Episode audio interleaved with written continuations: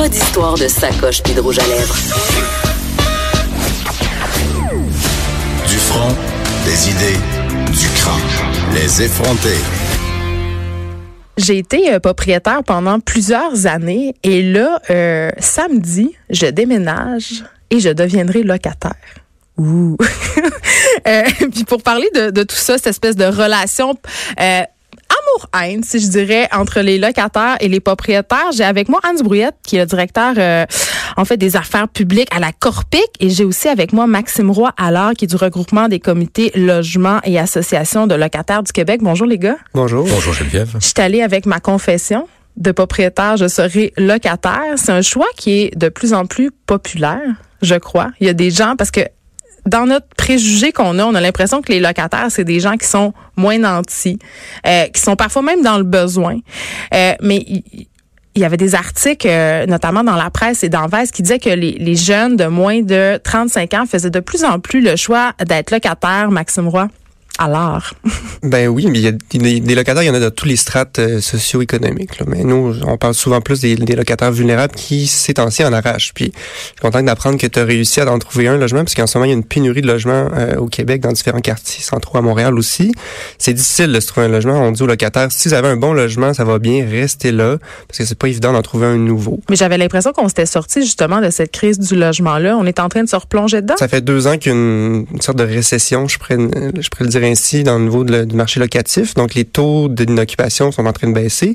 À Montréal, on est en bas de 2% dans 1,9 Donc, c'est plus difficile de se trouver un logement actuellement pour les locataires. Et là, euh, Hans Brouillette, moi, euh, bon, je regardais les prix des logements. Et là, on sait que les propriétaires ont jusqu'au 30 mars pour envoyer ce fameux avis d'augmentation de loyer, là, euh, bon, que les propriétaires envoient chaque année ou pas, mais doivent quand même le spécifier.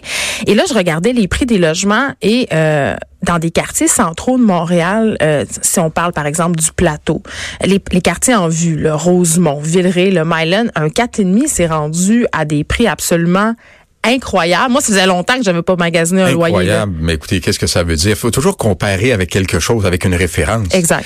Alors, la première référence, c'est d'abord son budget. Est-ce que euh, le, le, poids du, euh, du, logement pèse lourd dans le budget d'une personne? Bien sûr. Et c'est la perception que beaucoup de gens ont, c'est que c'est cher. Pourquoi? Parce que ça accapare la majeure partie du budget. Maintenant, il faut comprendre qu'une majorité de locataires maintenant vivent seuls. Alors, ça a un impact, hein? un seul revenu pour payer le, le logement, mais c'est aussi un choix, un choix de liberté. Vous disiez tantôt que beaucoup de locataires, euh, beaucoup de gens choisissent d'être euh, ou demeurer locataires, même s'ils auraient peut-être les moyens de devenir propriétaires. Parce que ce qu'on oublie souvent, c'est qu'avec la propriété vient des coûts afférents absolument incroyables. Moi, c'est pour ça que j'ai fait le choix de redevenir ouais. locataire. Il y, a des, il y a des coûts, il y a aussi le désir de liberté et de flexibilité que des locataires euh, ont que des propriétaires euh, n'ont pas. L'autre chose aussi qu'il faut euh, considérer, c'est que si on regarde à l'échelle euh, du Canada, les loyers les moins chers au pays, c'est ici. Et là, je parle pas... Mais attends, je, les revenus sont oui, en non, fonction. mais attendez, attendez, on a aussi sorti les données de Statistique Canada. Okay. Et c'est au Québec, au Québec, que les locataires paient le moins cher par rapport à leurs revenus. Et euh, donc, les loyers, au fil des 25 dernières années, je, le sais, j'ai sorti les données, on, les a achetés de Statistique Canada, les loyers ont augmenté moins rapidement que le revenu net des locataires, donc revenus après impôt. Alors oui, la perception est que c'est cher, mais quand on regarde, quand on compare, on s'aperçoit bien sûr que c'est tellement pas cher que ça favorise le mode de location lo euh, ici. J'allais dire, soyons, soyons fiers de ça, que les locataires ici payent moins. Allons voir à Toronto, à Vancouver, les gens, ils en arrachent à se trouver un logement dans les quartiers centraux. Ben, ils doivent souvent partager. Personne, les, les, personnes pauvres ne peuvent plus vivre à Vancouver, à Toronto, dans d'autres grandes villes canadiennes. Donc au moins au Québec, au Québec et à Montréal, on est capable encore, les locataires à, à faible à modeste revenu sont encore capables, mais il faut faire en sorte qu'ils qu demeurent et qu'ils ne soient pas évacués et sortis de tous les quartiers centraux. C'est une question de revenus alors aussi. Hein? On parlait de loyer, c'est cher, ben, c'est une perception, mais est-ce que les revenus sont suffisants pour certaines personnes pour vivre seules? Et l'autre problème, bon, bien sûr, oui, on a les loyers les plus bas, mais il y a aussi une, une conséquence. On a aussi les logements, en tout cas vraiment des logements en mauvais état. Je suis content que vous m'amenez là. J'avais envie de qu'on parle de ça parce que euh, il y a deux affaires là-dedans. La première, c'est qu'il y a beaucoup de locataires qui se plaignent, qui sont en quelque sorte pris en, otage par les rénovations de leurs propriétaires. Donc, dans le premier cas, euh, ils sont soumis à une hausse incroyable parce que le propriétaire a décidé de faire des rénovations. Euh, c'est une bonne chose là, mais puis en deuxième cas, ben ils sont pris en otage des rénovations que leurs propriétaires ne font pas. Moi, moi, je, vois- je vois ça comme une bonne nouvelle. Ça veut dire que des rénovations se font. Mais c'est pas la Euh, majorité des propriétaires. Non, au contraire, la plupart ne, ne rénovent pas. Pourquoi? Euh, puis quand vous dites pris en otage, il faut faire attention. Là, si le locataire refuse l'augmentation lo- du loyer euh, augmenté, parce que quand des, des travaux ont lieu, ça donne ça donne droit au propriétaire d'augmenter le loyer. Mais le locataire qui refuse l'augmentation, si le propriétaire va devant le tribunal de la régie du logement, vous savez combien de temps ça va prendre? Ben je dirais récupérer? 4 et 600 ans. Euh, non, en fait, c'est à perpétuité si on tient compte de l'impôt. Ben oui. Hein? OK. Mais si on regarde juste euh, l'augmentation de loyer accordé par la régie, c'est euh, c'est 38 ou 39 ans. Alors, c'est sûr là, que rien va durer aussi longtemps. C'est la raison pour laquelle des propriétaires, quand le locataire quitte, vont mettre le loyer, remettre le loyer au niveau du marché ou tout simplement garder le logement vacant pendant un an. Pourquoi? Pour se soustraire du contrôle des loyers. Sinon, il, il est impossible de rénover le parc de logements vieillissants dans, son, co- dans ce contexte-là au Québec. Mais c'est pas rentable quand on est un propriétaire de faire des rénovations parce que pour récupérer avec l'argent des loyers l'investissement qu'on a fait, ça peut prendre jusqu'à 30, 40 ans. C'est juste si on considère la hausse des loyers. Il y a d'autres déductions fiscales qui rentrent en compte. Non, quand- non, mais attendez, un peu. oui, mais le revenu augmenté de loyer, je paye de l'impôt là-dessus. Si j'augmente le loyer du locataire, il faut que je paye plus d'impôts. Donc, je le repère ailleurs. Oui, mais ça. quand vous avez plus de dépenses que de revenus au final dans l'année, vous avez des, déductions fiscales qui tiennent. On doit tenir, compte de ça. On doit tenir compte de la, la hausse de la valeur immobilière aussi là, dans le calcul. Euh, regardez, premièrement, quand les travaux la sont hausse- payés, ben Non, le, non, le non. loyer est augmenté, reste augmenté. On va pas le diminuer une fois que les travaux ont été finis. Je- je à une, une des- choses, une, une à la fois. D'abord, pour ce qui est des augmentations de, de, de gains, le- pour, le- pour ce qui est du gain en capital qu'on fait sur un immeuble, faut comprendre une chose, c'est que quand un immeuble est vendu deux fois plus cher qu'il a été euh, acheté il, y a, il y a 15 ans, c'est parce qu'un acheteur vient de s'endetter et lui, il, fait face au même problème de financer son immeuble. Alors, comment il justifie à la banque la capacité d'emprunter autant alors que les loyers n'ont pas augmenté d'autant? En ce qui a trait aux déductions fiscales, je peux vous dire une chose, si vous avez euh, plus que quelques années, deux ans de, déficit sur votre immeuble, le, fisc va cogner à la porte. Vous avez besoin, vous avez l'obligation de démontrer que c'est rentable et que vous générez du revenu. Alors ça, c'est euh, c'est à considérer, bien sûr. Et quand vous avez des loyers euh, qui sont impayés, ben ce sont des revenus qui sont manquants pour rénover, pour entretenir et pour payer les taxes qui sont toujours facturées. Donc, si on s'inquiète des nouveaux acheteurs qui s'endettent et que leur hypothèque est trop élevée, on regarde le problème à l'envers. C'est aussi la faute de la spéculation immobilière qui fait monter beaucoup trop rapidement le prix de l'immobilier. Évidemment, les, ceux qui ont acheté des, des immeubles il y a 15-20 ans vont faire le pactole, mais les nouveaux, ils vont payer un gros prix avec des petits loyers. Donc, l'ancien l'ancien propriétaire, lui, c'était correct, les petits Donc, le, pour le problème là, de la spéculation immobilière, pourquoi les, les prix augmentent aussi rapidement? Parce que les vendeurs ne veulent pas vendre un, un plex à 300 000. Le, le vendeur va vouloir vendre si... euh, On les vend un million aujourd'hui, alors qu'il million de était dollars. 300 000. Oui, mais il y a des gens pour les acheter, il faut ces blocs-là? compter. Non, non, Ben vous oui, avez de, ben écoutez, de moins en moins, euh, vous avez des gens qui, ok, les, les achètent d'accord, mais pas pour pas pour les louer. Il y a des gens qui Ben, disent, c'est les propriétaires occupants, donc ils vont. propriétaires occupants ou Ouais. qui convertissent en condo ou euh, vous avez des gens qui ont eu la bonne idée de louer à euh, via Airbnb. Oui, mais ça, oui, On reviendra à Airbnb, mais euh, Maxime Rollard, cette, spécu- cette spéculation-là, pardon, euh, parce que vous, vous militez quand même pour euh, qu'il y ait un retour en quelque sorte des logements sociaux, parce qu'il y a une pénurie en ce moment, les gens qui sont justement un, un peu dans une situation de précarité, ils sont moins capables de se loger. Est-ce que, selon vous, c'est directement lié justement à cette spéculation-là? Ben, de, de- ces deux choses, là, oui, il manque gravement de logements sociaux. On, on appuie les propositions du Frappé à cet égard-là, qu'on veut au moins 50 000 logements sociaux en 5 ans au Québec.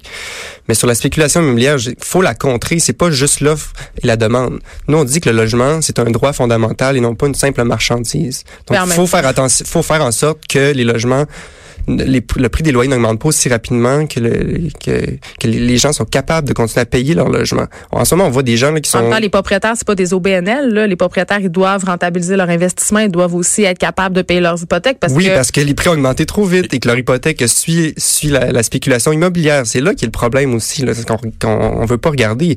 Mais il faut contrer cette spéculation-là pour que les propriétaires aient la capacité aussi de pas augmenter leur loyer aussi rapidement. Anne Brouillette, est-ce Non. que c'est payant être propriétaire? Euh, moi, je je vous dirais que pour les petits propriétaires, ceux qui ont acheté dans, au cours des dernières années, ce n'est pas payant. Euh, ils vont avoir euh, un mur devant eux quand les taux d'intérêt vont augmenter, parce que pas, ce n'est pas parce que les taux d'intérêt euh, hypothécaires vont augmenter que vous pouvez traduire ça en augmentation de loyer. Et vous avez des gens qui ont acheté des immeubles à des forts prix. Là. Oui, c'est vrai, un million, mais disons en moyenne 700 000 au cours des dernières années pour un, un plex à Montréal, euh, avec des travaux à faire de 100, 200 000 dollars, des locataires qui sont là, qui ne veulent pas payer plus cher, qui ne veulent pas euh, perdre leur logement, on les comprend aussi. On, fait face à un défi majeur. Et c'est la raison pour laquelle il se perd euh, des milliers de plex euh, chaque année à Montréal.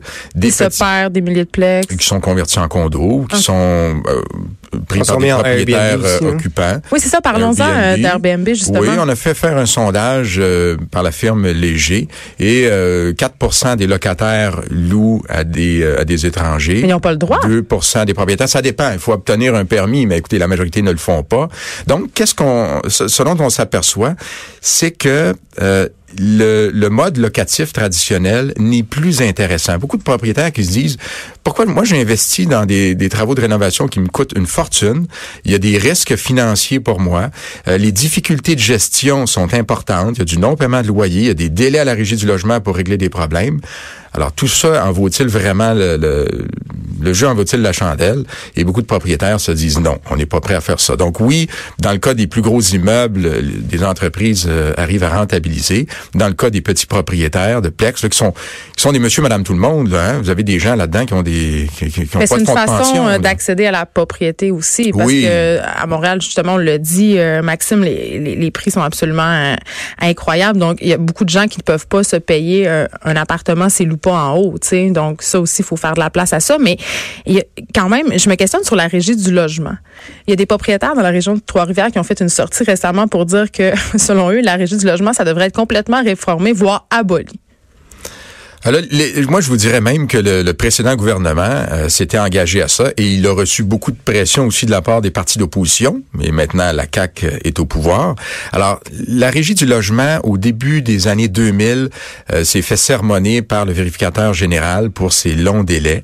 Ça a été le cas aussi en 2016 avec un nouveau vérificateur, un nouveau rapport accablant du vérificateur général. Alors, la régie doit euh, doit être réformée. Même la régie, ce n'est pas elle qui adopte les lois. Ce sont les gouvernements qui doivent introduire une réforme. Regardez, les lois qui existent depuis les années euh, fin 70, euh, début 80, euh, n'ont à peu près pas été réformées. Alors, il faut que la ministre André Laforêt prenne les choses en main et introduise des, projets de loi qui vont réellement permettre d'améliorer les délais au bénéfice des locataires et au bénéfice des propriétaires. Et même On- du gouvernement, on mène je dirais. D'ailleurs une campagne actuellement sur la régie du logement. On a une pétition sur le site de l'Assemblée nationale qu'on invite les gens à aller signer. Il faut vraiment réformer ce tribunal-là qui est euh, complètement là, désuet. Euh, pour euh, nous, ce qu'on réclame, c'est pour mieux pro- protéger les locataires, par exemple dans les cas de non-paiement de loyer, dans les cas d'éviction, de, de, de reprise de logement, mais aussi sur l'accessibilité. Il y a des bureaux qui ont fermé dans les régions. C'est impossible pour les gens qui n'ont pas de taux d'aller faire une heure et demie de route pour aller ouvrir un dossier à la régie du logement, pour aller à leur audience. C'est vraiment inacceptable. Puis, euh, en terminant, euh, Maxime, euh, c'est quelles mesures qui devraient être prises pour justement faciliter l'accès euh, aux ménages à des logements qui ont de l'allure, là, qui sont qui sont pas des taudis, euh, parce que quand même c'est un problème à Montréal. Bon, ben pour la question des taudis, il y a des réglementations. La ville de Montréal a un très bon règlement en matière de salubrité des logements. Il faut qu'elle l'applique. Il y a des locataires délinquants qui... A des euh, qui propriétaires ne- délinquants aussi. des, des propriétaires délinquants, pardon, qui laissent complètement à l'abandon leur logement. Et c'est qui qui loue ces, lo- ces logements-là? C'est souvent des nouveaux arrivants qui connaissent pas leurs droits, qui ont peur de défendre leurs droits, donc ils vont rester là. Ils vont souvent rester là une année, ils vont partir. Il y a d'autres nouveaux arrivants qui vont arriver là, qui vont louer ce, ce logement désuet-là. La ville a les capacités, a les moyens coercitifs pour faire appliquer cette réglementation-là. Elle doit l'appliquer. Merci beaucoup, Anne Brouillet de la Corpic euh, et aussi Maxime Roy à l'heure du regroupement des comités de logement et associations de locataires du Québec. Finalement, il y a des bons propriétaires, il y a des bons locataires, faut juste se trouver, c'est ça qu'on Et dirait. avoir un système de justice qui permet de trancher rapidement et euh, sanctionner les, les mauvais comportements et encourager les réinvestissements. Oui, ça, c'est le nerf de la guerre quand même. Merci beaucoup euh, d'avoir été là, euh, tout le monde. On se refait ça demain de 9 à 10. Il y a Richard Martineau qui suit dans quelques instants.